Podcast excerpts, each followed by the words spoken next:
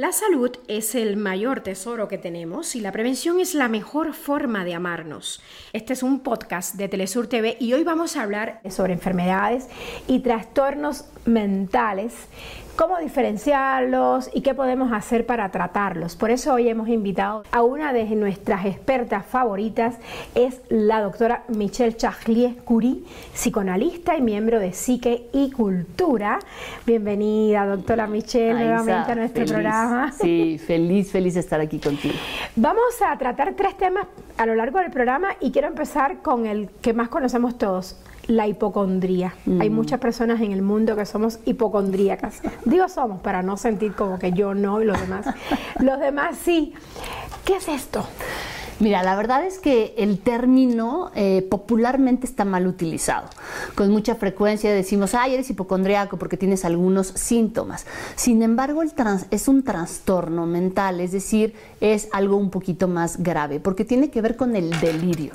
Es decir, una persona asegura que tiene una enfermedad que no tiene. Entonces, eh, la asegura de tal modo que se mete a internet a buscar y entonces empieza a actuar todos los síntomas y en el momento que llega con el médico, el médico cae, digamos, en esta situación porque la persona conoce perfectamente la enfermedad que está interpretando. Es un delirio. O sea, esto es grave porque de alguna manera la persona sabe que no tiene una enfermedad que asegura tener. Fíjate qué grave. Entonces, a nivel de la fantasía es, me duele el estómago, tengo cáncer de estómago, se meten a buscar cómo opera el cáncer de estómago e interpretan todos esos síntomas. ¿Qué es lo que está pasando aquí? Si van al médico a decirles que tienen esos síntomas. Que tienen esos síntomas, el médico evidentemente cree en la palabra del paciente y entonces la dificultad es cuando les hacen estudios y sale que no tienen nada. Entonces a ellos los llamamos en psicología los vagos de hospital, porque como no le detectaron nada en ese hospital, se van a otro. Llegan con el mismo discurso, les dicen no tienes nada y se van a otro. Entonces andan vagando por los hospitales. Hasta que buscan algo que tengan el que, que tener. encuentra, claro, para que les digan sí es cierto tienes cáncer y entonces se cumple la fantasía de la persona, la idea delirante de la persona. Doctora Michelle, ¿pero qué detona la hipocondría? Generalmente son personas que sufren mucha ansiedad. Hay que acordarnos que la ansiedad es un estado displacentero que tenemos en el, en, el cuerpo y que no sabemos de dónde proviene. Ese es el problema de la ansiedad. Siento que va a pasar algo, pero no sé qué es. Obviamente con todo lo que ha sucedido a nivel eh, mundial, el COVID, las crisis, etcétera, pues hay muchísima ansiedad ahorita. Ahorita, pero siempre ha existido la ansiedad. Siempre ha existido la ansiedad. Y la hipocondriasis, ¿no? También. Siempre han existido, efectivamente pero ahora ha habido un boom, no sé si lo has notado. Eso, sí, sí, totalmente. eso tiene que ver con que la ansiedad pues está flotante, todo el mundo está angustiado, quién sabe por qué, pero lo sienten. Entonces es difícil saber cómo atacar ese perseguidor porque no sé qué me está dando ansiedad. Entonces los hipocondríacos lo llevan al cuerpo. Como no sé qué hacer con lo que está pasando afuera, mejor trato de controlarlo pensando que es mi cuerpo y voy a los médicos y tal para no hablar de lo que realmente les aqueja. ¿Y esto se da más en mujeres que en hombres o al revés? No, no, no forzosamente. Lo que pasa es que la mujer lo dice más. Eh, los hombres todavía en esta situación cultural de género tienden a callarse, a no decir cómo se sienten, a ocultar si hay un malestar y la mujer no, la mujer sí lo dice, sí, si me siento mal, va al médico, etcétera. Por eso se ve más en mujeres. Pero por supuesto que hay hombres hipocondriacos y también difíciles de tratar. ¿Y esto se puede dar en niños también, niñas y niños? Acá opera diferente, porque generalmente eh, en esta situación de los niños es más delicado porque son las mamás o los papás quienes los enferman. Esto se llama el síndrome de Munchausen. Ellas, las mamás o los papás, tienen una necesidad de también bastante complicada o delicada de poner demasiada atención en el hijo y lo que tienden a hacer es que el niño se enferme constantemente para que entonces sean vistas como quien los cuida, que están atentos a ellos, etcétera, mm. probablemente por desplazar una falta que no hubo y entonces ahora están súper atentos y es un poquito más delicado. El niño no lo tiene por sí mismo, es un aprendizaje de parte de los padres. ¿Qué ocurre en la mente de las personas cuando sienten enfermedades que no están padeciendo, o sea, las personas que son hipocondríacas. Exacto.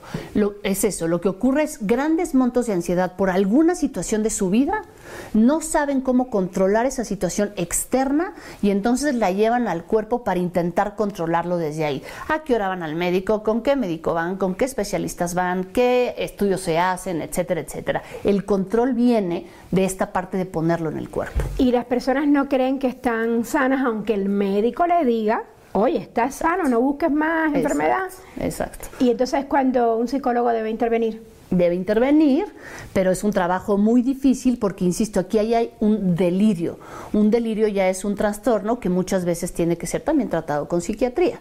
Pero en el ámbito psicológico lo que tratamos de encontrar es que esta persona se dé cuenta de por qué está trasladando a su cuerpo conflictivos externas. ¿Y si tiene cura? Sí, bueno, hay que, hay que sí, ir viendo, ir trabajando, pero somos optimistas en pensar que esas cosas pueden tener un avance. ¿Qué es exactamente un delirio? Mira, un delirio es, es algo a nivel pensamiento, es diferente de las alucinaciones. Las alucinaciones son de los sentidos, o sea, lo voy a sentir en mis cinco sentidos. Voy a ver cosas que no hay, escuchar cosas que no se están diciendo, voy a sentir cosas que no se están diciendo y voy a oler cosas que no, que no existen. Eso es a nivel sensorial. El delirio es a nivel pensamiento. Tengo una idea que no existe, que no es real nos decía que ese es el delirio, el pensamiento que no cambia a pesar de la realidad. Así es. Y que el que es hipocondríaco padece de delirio. Así es. Pero, ¿qué relación hay entre los trastornos psicosomáticos y los trastornos hipocondríacos? ¿Hay alguna? No ninguna relación entre ellos. Aquí la situación con el hipocondríaco, como dijimos, es a nivel delirante, un pensamiento que este, a pesar de ser confrontado con la realidad, lo sigue teniendo. Y el psicosomático, el órgano realmente sí enferma sí está enfermo. Entonces escuchamos cefaleas tensionales, colitis nerviosa, colon irritable. ¿Alergias? Alergia, sí, que tiene que ver con todo eso de la piel, es muy, muy típico en, la psicosomatosis. Entonces, aquí el paciente, el órgano sí está enfermo. Pero esa enfermedad del órgano vino por un problema emocional que no fue resuelto. Acuérdense que las emociones son fuerzas. Esas fuerzas necesitan descargarse. Si no las vamos a descargar por medio de la palabra, decir cómo me siento, cómo estoy, entonces las vamos a descargar por medio de nuestro cuerpo y el cuerpo va a enfermar ahí sí está afectado el órgano. Entonces, ¿qué tan importante es el papel que juega la mente para evitar enfermarnos un órgano, o sea, en lo físico? Muchísimo, o sea, muchísimo. Ahora sí que es totalmente real que mente sana en cuerpo sano. Una mente que sabemos cómo trabajarla, que podemos entenderla, que le hacemos caso, que eso hace muchísima falta en lo que sentimos, en el deseo, en lo que queremos, entonces va a ser una mente que no va a necesitar al cuerpo para enfermar. Doctora Michelle, ¿la crisis conversiva tiene relación con los otros trastornos que hablamos, con la hipocondríasis y con la somatización? Eh, cada uno opera distinto, pero digamos que entre las crisis conversivas y el psicosomático hay más relación. A ver. El hipocondriaco no, porque este sí es a nivel delirante. Estos no, no presentan un delirio. Aquí en el trastorno conversivo lo que enferma es el cuerpo. Entonces vale la pena hacer la diferencia entre cuerpo y órgano. Claro. El órgano es pues, los órganos que tenemos que nos hacen vivir, etcétera. El cuerpo es el correlato psíquico del órgano. Es decir, yo no digo, me enfermé de, eh, el colon, digo, me enfermé del estómago. El estómago es mi correlato de el órgano, mi correlato físico. Entonces, en las crisis conversivas lo que enferma es el cuerpo. Y llega la persona y te dice, tengo hipotermia en la pierna. Pues eso no existe médicamente hablando, pues. Pero siente un frío tremendo en la pierna porque algo no resuelto hizo que su cuerpo, su imagen corporal, enfermara. Interesante. Esto es muy diferente porque igual, por ejemplo, nosotros no decimos, ay, eh, me duele la glándula mamaria. Nosotros hablamos de seno, de busto, etcétera. Es el correlato emocional psicológico que le ponemos a ese órgano. Por eso en el trastorno conversivo lo que enferma es el cuerpo, no el órgano. ¿Es verdadero o falso que el estrés detona la crisis conversiva?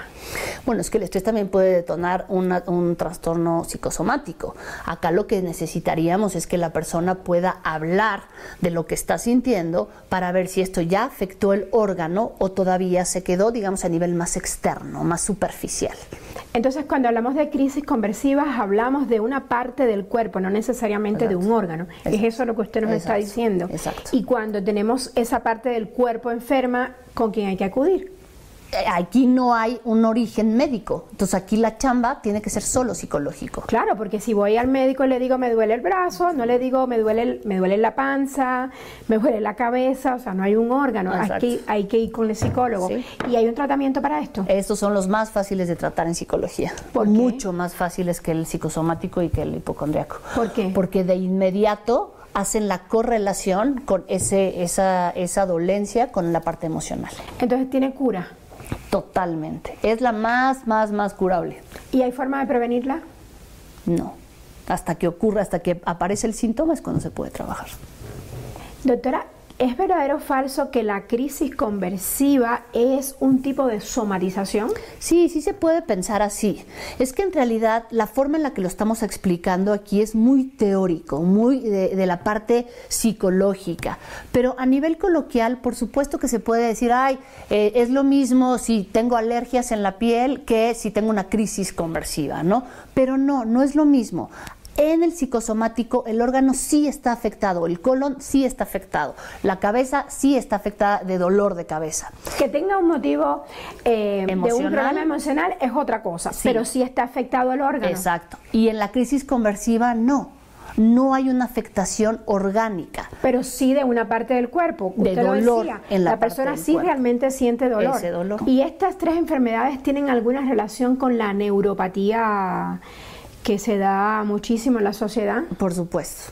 La neuropatía, la fibromialgia, todo esto también tiene su correlación emocional. Acuérdense que cuando el cuerpo enferma, uno que no sea eh, psicosomático, aún cuando no está eh, eh, relacionado con la mente, va a tener un impacto mi cuerpo va a cambiar y eso va a tener un impacto en mi mente.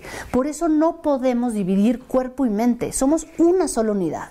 Y entonces si, se trabaja el cuerpo hay que trabajar también la mente. ¿Y cómo logramos que cuerpo y mente se mantengan en una sola unidad? ¿Cómo logramos que si hablamos de música no se desafine el instrumento? ¿no? ¿Cómo logramos esa, esa cordura, estar ahí centrados, como se dice comúnmente? Mira, yo creo que la verdad es fundamental que empecemos a pensar que hay que cuidar la mente.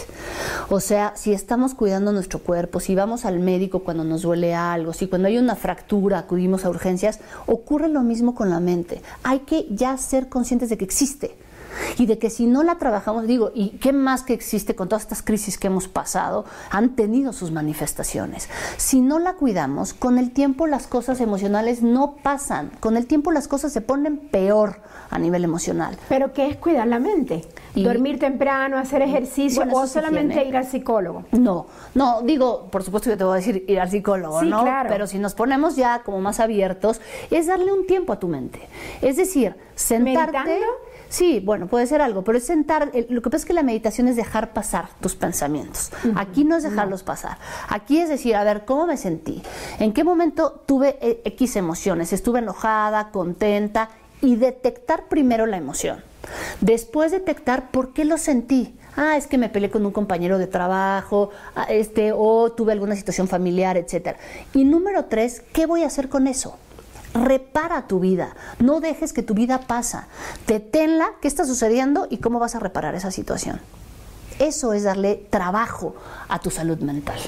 A los padres de familia, ¿qué le dice para que ayude a cuidar la salud mental de los niños. Digo, pensemos en las futuras generaciones, estamos a tiempo, ¿no? Totalmente. Eh, acá lo que les diría es, dejen de reprimir las emociones, dejen de decirle al niño no llores, dejen de decirle a la niña no grites, dejen de hacer eso y más bien cuestionenlo. Lo que está faltando en el mundo es abrir espacios de pensamiento, dice, como por ejemplo tu programa, nos hace pensar, nos abre espacios de pensamiento. Gracias. Pero otros no, los quitan, no pienses y actúa, solo haz lo que yo te estoy diciendo. Aquí no pensamos y son muy ricos por eso estos espacios. Pregúntenle a los niños, no le digas no llores, pregúntale por qué estás llorando. Entonces, si tú le preguntas, el niño va a decir, ah, es cierto, ¿por qué estoy llorando? Y va a tratar de pensar lo que le ocurre. Entonces, pregúntenles, no los repriman y empiecen a hablar con ellos. Excelente recomendación, doctora Michelle. Gracias, por los aplausos a nuestro programa. Queremos tenerla siempre con nosotros porque nos aclaran muchísimas dudas. Lo mental es tan importante como lo físico y hay que atenderlo. Ambas deben atenderse. ¿Para qué? Para estar en forma, como decimos, para tener una buena salud. Por eso yo siempre le digo, cuídese mucho y ámese más. Soy Aisa García y este es mi consejo. En las redes sociales me encuentra como arroba Isa Telesur o arroba Aisa Entrevista. Esto fue Guía tu Cuerpo, un podcast de Telesur TV. Yo me despido. Chao.